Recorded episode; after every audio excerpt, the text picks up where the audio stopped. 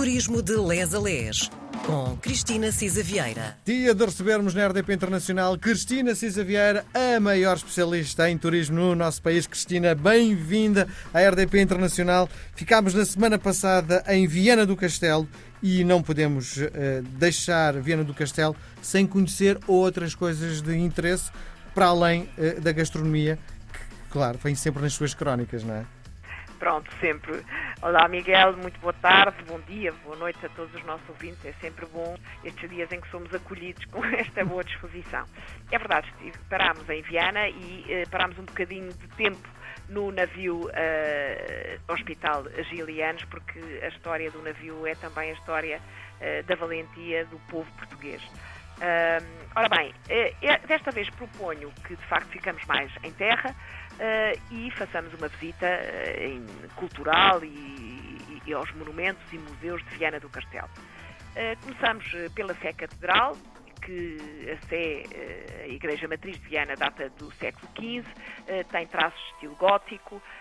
depois, a Igreja Matriz foi elevada à Sé Catedral na altura, por autorização do Papa Paulo VI, em 1977 e vale realmente a pena a visita à própria Sé de Viana.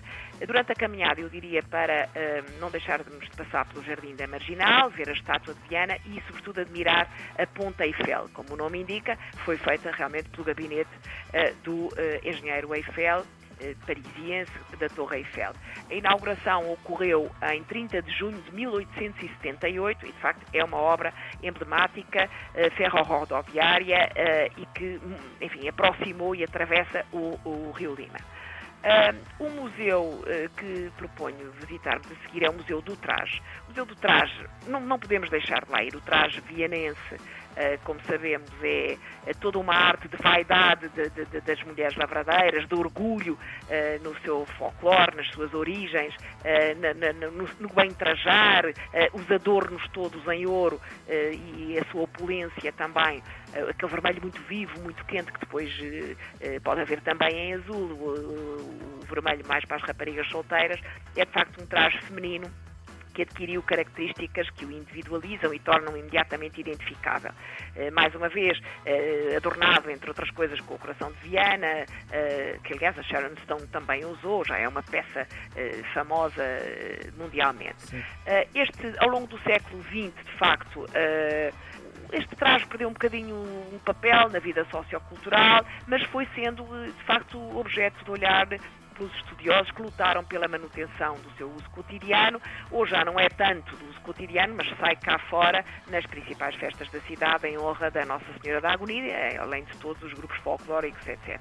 E, de facto, eh, esta eh, ganhou um valor muito simbólico, tornou-se de facto um ícone da identidade vianense e até eh, nacional. Este museu não só comunica e potencia o valor informativo do, do traje, mas recria os momentos em que ele era naturalmente presente.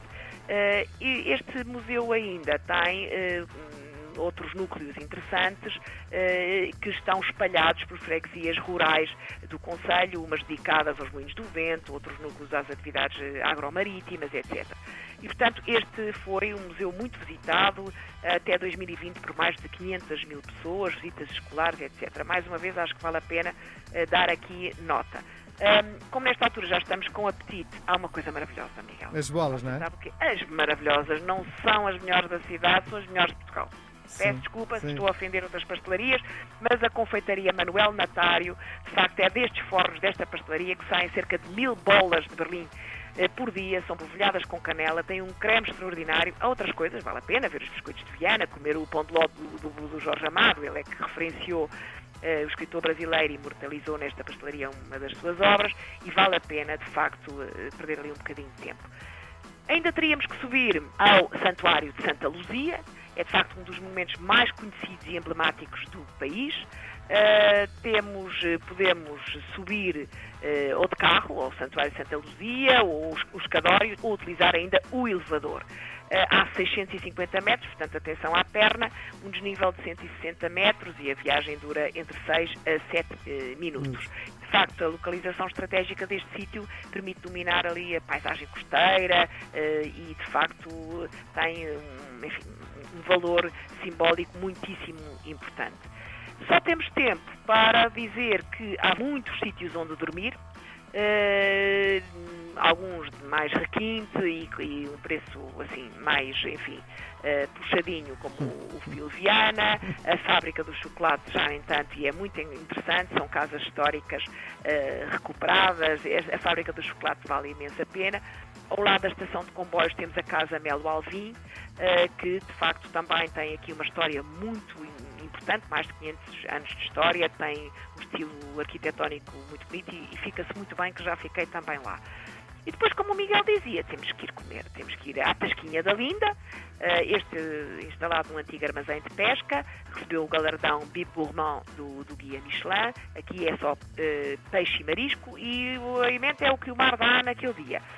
O Margarida da Praça, tem, obviamente, o bacalhau da caça, uma receita de lombos assados, etc., o restaurante Louro, eh, que tem costeleta laminada semifumada, massa fresca com ameijoas, polvo grelhado, enfim. Eh, há muito por onde comer, desde doces a salgados a entradas e saídas. Próxima semana voltamos. Uh, para que cidade é que me vai levar na próxima semana? Eu acho que podíamos ir os dois até Lamego. Muito bem, está combinado. Um beijo grande, Cristina. Até, uh, até Lamego. Adeus.